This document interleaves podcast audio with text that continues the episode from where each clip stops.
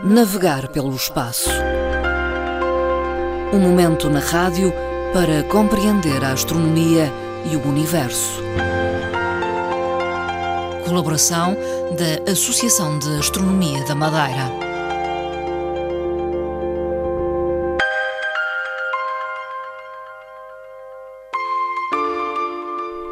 Retomamos uh, neste mês de janeiro uh, as conversas sobre uh, astronomia em Navegar pelo Espaço, programa que realizamos em colaboração com a Associação de Astronomia da Madeira. Está em estúdio Fernando Góis, é presidente desta associação. Boa tarde, Fernando Góis. Bem-vindo. Boa, boa tarde, caros ouvintes. De que é que vai falar hoje? Hoje foi escolhido um tema que normalmente e vulgarmente as, as pessoas muitas vezes interrogam-se, mas interrogam também os astrónomos sobre estes temas. É que, ao posicionarem-se junto com, ou estarem em conjunto com os astrónomos, eh, vejo muitas questões, muitas perguntas. E uma delas é precisamente dizermos assim: estamos ali a ver Júpiter e estamos a ver a Lua, que têm dimensões diferentes e ao telescópio também apresentam dimensões diferentes. E agora a pergunta é esta: como é que os astrónomos fazem as medições? Para saberem que está a uma determinada distância o planeta ou a Lua. Uhum. Ora bem, isto são questões que aparentemente eh, são eh, parecem extremamente difíceis, Sim. muito complicadas, mas não são assim tão complicadas como à primeira vista pode parecer. É fácil de explicar, diria. Ora bem, uma das, uma das primeiras questões, portanto, eh, falando nisto, portanto, dimensões, tamanhos dos planetas. Uhum. Depois, as distâncias entre, entre nós, Terra, e, por sua vez, a Lua e os planetas. A Lua, que é o elemento, o astro mais próximo que está de nós e que é, é mais fácil de fazer essa aprendizagem, uhum. eh, que serve de exemplo praticamente para os outros. E depois, por sua vez, e então, numa terceira escala, que é a distância entre nós e uma estrela. Hum. Aí sim é mais complexo. Sim. Aí exige outros instrumentos mais difíceis, uh, são necessários alguns equipamentos e depois as aplicações matemáticas em profundidade, que é a trigonometria, como é uhum. natural. Digamos que esta nossa conversa vai dividir-se em três partes. Exatamente. E vamos começar uh, por uh, falar da dimensão dos planetas. A mais simples, que é aquela que, hum. à primeira vista, quando nós queremos partir para esses cálculos, vamos então fazer aqui uma pequenina aprendizagem, que é a aprendizagem por coisas simples. Hum e uma delas é eu olhar lá para a Lua, lá para cima, eu e as pessoas que estão connosco uh, numa atividade, olhar para Júpiter e olhamos para Júpiter e não passa de uma estrelinha muito brilhante. Uh, em termos de tamanho não será assim tão grande, mas o caso da Lua. E comparando aqui duas situações que é Júpiter próximo de nós, próximo de nós no momento atual e também a Lua, Lua cheia. Uhum. Ao olhar para Júpiter, os outros astrónomos têm uma, uma aprendizagem muito simples que é através das suas mãos. Através das suas mãos, eh, conseguem rapidamente visionar em termos de eh, medição do planeta uhum. ou do astro que está a ver. Olhar para a Lua, o que, é que a Lua nos parece quando está a Lua cheia no céu? Uhum. A gente olha à primeira vez e olha assim, bom, parece uma bola de Berlinde. Mas se eu visioná-la ao telescópio, já não parece uma bola de Berlinde, mas parece uma bola de ténis de campo. Muito maior. Enquanto à primeira vista me parece que tem meio grau ou um grau, a Lua, é mais ou menos isso, mas se eu olhar através do telescópio, tem, parece o tamanho de uma bola de tênis de campo. Aí já não é um grau, mas aí já terão 10 graus ou 12 graus e meio. E então Júpiter? Bom, Júpiter é uma coisa, uma estrela muito pequenininha. É uma estrela muito pequenininha, mas que se vou olhar ao telescópio, já aparece então a tal bola de Berlim. E a bola de Berlim já tem o tal grau de dimensão. Isto em termos de tamanho aparente. Porque os objetos, estão, os objetos estão próximos de nós. Mas se eu partir para um outro astro, se for, por exemplo, para uma nebulosa, ou se for, por exemplo, para a galáxia de Andrómeda, eu olho a olho nu ela parece-me que a olho nu a galáxia tem cerca de 2 graus e meio. Mas se eu olhar ao telescópio, ela já, já me aparece com 20 graus. Portanto, assim como uma constelação tem 20 graus de dimensão. Portanto, estamos a ver aqui as várias formas de visionar em termos de graduação. São graus. É a partir daqui, então partimos para as dimensões. As dimensões e dos astros, temos que olhar para uma outra coisa e, e nos, nos munirmos de outro instrumento. quer a Lua, quer o Júpiter, quer outro astro. Aproveitamos os fenómenos astro astronómicos, muitas das vezes. E já temos que nos socorrer para fazer, fazer as medições reais, temos que nos socorrer de uma outra coisa, da fotografia, da imagem. Antigamente, essas medições do tamanho da Lua eh, eram um bocadinho mais complicadas. Os astrónomos, quando começaram a fazê-las, século IV e III antes de Cristo, com Aristarco de Samos, por exemplo, foi o homem mais realista neste campo, em termos de medições e da aplicação destas medidas e da trigonometria que já conheciam e da matemática. Mais tarde vem eh, o Aratóstenes, que fez outras medições mais realistas. Mas aí ele já não se socorreu apenas de medições simples deste género. Teve que se socorrer através dos eclipses. Um eclipse da Lua, um eclipse do Sol.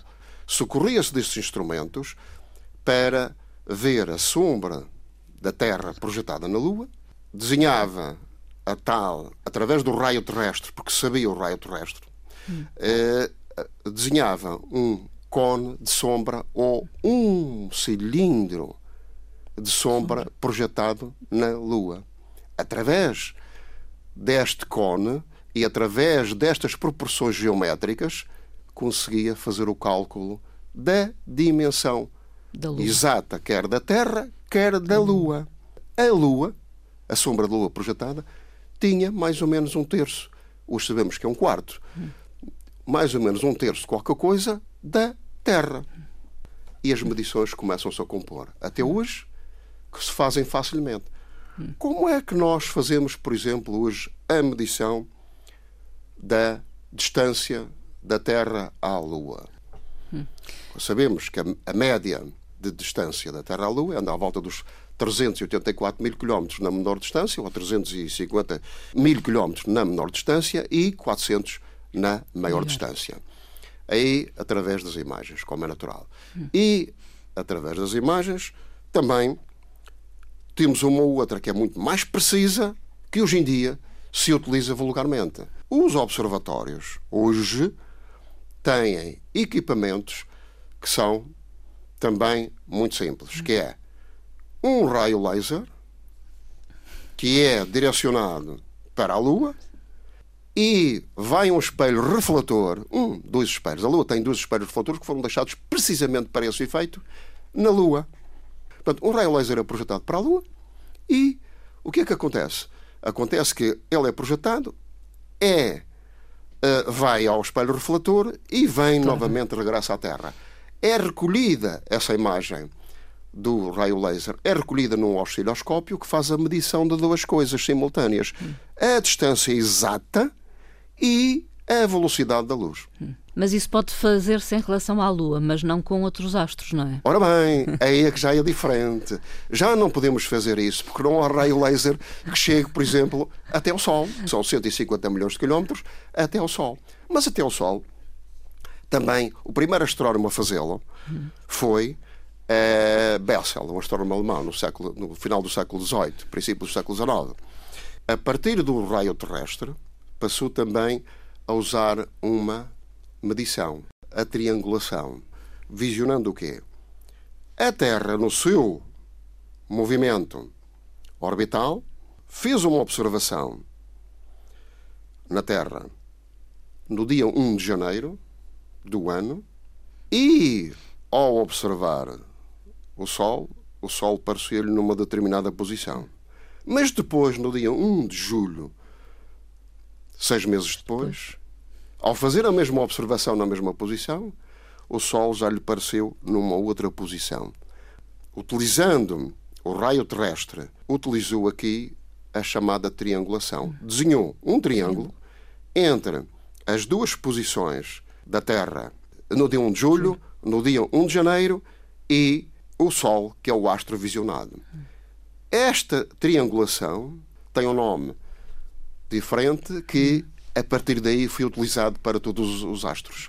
Os astros mais distantes, chamada a paralaxe. Um nome grego que significa alteração. Alteração em quê? Visionado de momentos diferentes, um determinado astro ou uma determinada estrela desenha um triângulo E esse triângulo, com os ângulos respectivos, tem base a partir do raio terrestre, base à altura e eh, os catetos consegue descobrir através da área quer a base, quer a altura, a dividir por dois. Temos a área, mas além da área, temos os dados de cada cateto e cada base do triângulo. Passou a usar esta instrumentação. Esta mas ainda, eh, falando aqui da questão do Sol, hoje em dia estas medições não se fazem desta forma, fazem-se através de imagens. Hum. É a imagem que se faz e faz também de seis em seis meses, normalmente, hum. repetindo isto para quê?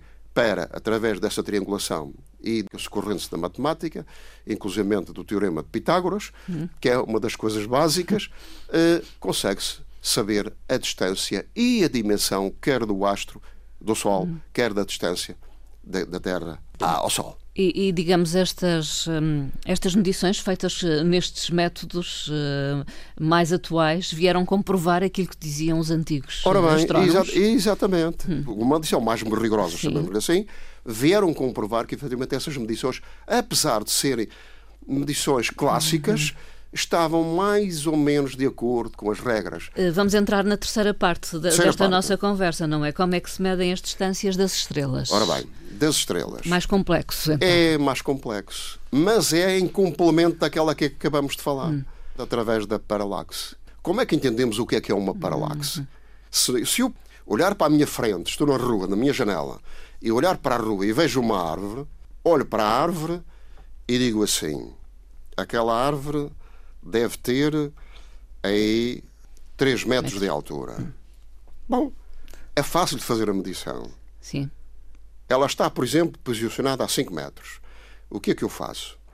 Eu olho para ela, faço, vamos lá ver, a simulação, chamamos-lhe assim, de a base, entre onde eu, onde eu estou na rua à porta até a árvore, é a base do triângulo a altura, altura, até à ponta da árvore, a altura do triângulo e, por sua vez, o outra, o outro lado do triângulo é até a mim, novamente, até, até aos pés. Portanto, tenho aqui um, um triângulo. triângulo. Esta é a forma simples de saber imaginar o que é, é uma paralaxe. Sim. paralaxe. Imaginar o paralaxe. É. Mas explicando melhor o paralaxe, eu ainda aqui completo, que é isto. Eu pego no meu dedo e faço um exercício muito simples. Hum. Olho para a árvore, fecho o olho esquerdo e olho para a árvore e vejo a árvore numa determinada posição. Depois faço o inverso e fecho o outro olho, não é? Sim. Mas já vejo a árvore numa outra posição. Esta distância que eu estou a ver a 5 metros. Esta diferença? Esta diferença da árvore que vejo entre a esquerda e a direita tem uma determinada distância. Hum. Esta é chamada a distância angular. Hum. É esta distância angular que eu chamo de paralaxe. Mas se a árvore estiver, em vez de 5 metros, estiver a 50 metros, esta distância, que corresponde, chamamos-lhe assim, aos 6 centímetros ou aos 5 centímetros, nós temos que é a distância pupilar entre o olho esquerdo e o olho direito, para comprovar o exercício hum. da distância angular e da paralaxe, ele, a 50 metros, é muito menor. Significa o quê? Que se eu tiver, se olhar para uma estrela e usar a paralaxe desta forma, para a estrela mais próxima de nós, que fica a 4,3 anos de nós, que é próxima de Centauro, ela é muito, é muito diminuta ou quase pouco significativa, se eu fizer este exercício. Porque está uma distância enorme. Mas se eu fizer uma outra estrela, que será, por exemplo, Sirius, que está a 8 anos de luz de nós, ele, é, ele não tem significado. Isto é, a paralaxe, eu não consigo, com o meu, com o meu dedo, distinguir a paralaxe. Sim. Olhar, fechar o olho esquerdo ou fechar o olho direito. É indiferente. Não há diferença nenhuma. Então, como é que eu faço a medição? Ora, a medição temos que, tem que ser de outra forma. Através de sondas, hoje já são através de sondas. Hum. Mas podemos fazer no observatório através de um telescópio, como é natural, e uma CCD, uma máquina fotográfica. Uhum. Pronto. E é como? As estrelas têm posições relativas. Ao fim de um ano, eu faço uma medição agora e faço uma medição daqui a um ano, no mesmo dia, na mesma hora, daqui a um ano. Como? Fazendo uma imagem agora e fazendo uma imagem daqui a um ano. Ora, é aí, relativamente ao fundo do espaço, que vou ter então uma pequenina diferença. Nessa pequenina diferença em relação a mim que estou na Terra, temos a tal triangulação. A diferença no dia 1 de janeiro de um determinado ano e a diferença no outro ano a seguir tem uma base, ou uma altura. Por sua vez, com os dois lados, até a mim, tem a tal triangulação uhum. ou paralaxe. Mas paralaxe de grande distância. Uhum. Porquê? Não consigo fazê-la com o dedo. Tem que ser através de outros instrumentos. Quais? Sondas, telescópios, máquinas fotográficas. E é aí que se fazem, quer para os objetos no sistema solar, todos os objetos longínquos no sistema solar, quer para as estrelas de fundo. E, cada vez mais, quanto mais distante a estrela, mais problemático. Temos então o que é? Sondas fora da órbita da Terra a fazer essas medições que têm equipamentos preparados com a tal matemática e a trigonometria a funcionar com o teorema de Pitágoras. A matemática é então fundamental para a astronomia? É a matemática e a trigonometria. Mas neste momento também podemos dizer que é fundamental a fotografia. Hoje em dia, a fotografia, chamemos-lhe assim, a astrofotografia, para não só observar os astros numa determinada posição, com uma determinada coloração hum. e com uma determinada, eh, não só da posição, como também eh, a sua, o seu aspecto, a sua beleza, chamemos-lhe assim, da imagem, mas essencialmente ou, ou, para calcular as distâncias que os astrónomos usem, usem, usam a imagem, quer para uma, quer para outra situação. Isso em dia é um recurso habitual em qualquer atividade astronómica. Fernando Gás, terminamos por hoje esta nossa conversa. Vamos eh, voltar no uh, final do mês de fevereiro. Muito obrigado, muito boa tarde.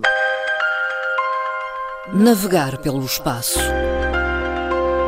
Um momento na rádio para compreender a astronomia e o universo. Colaboração da Associação de Astronomia da Madeira.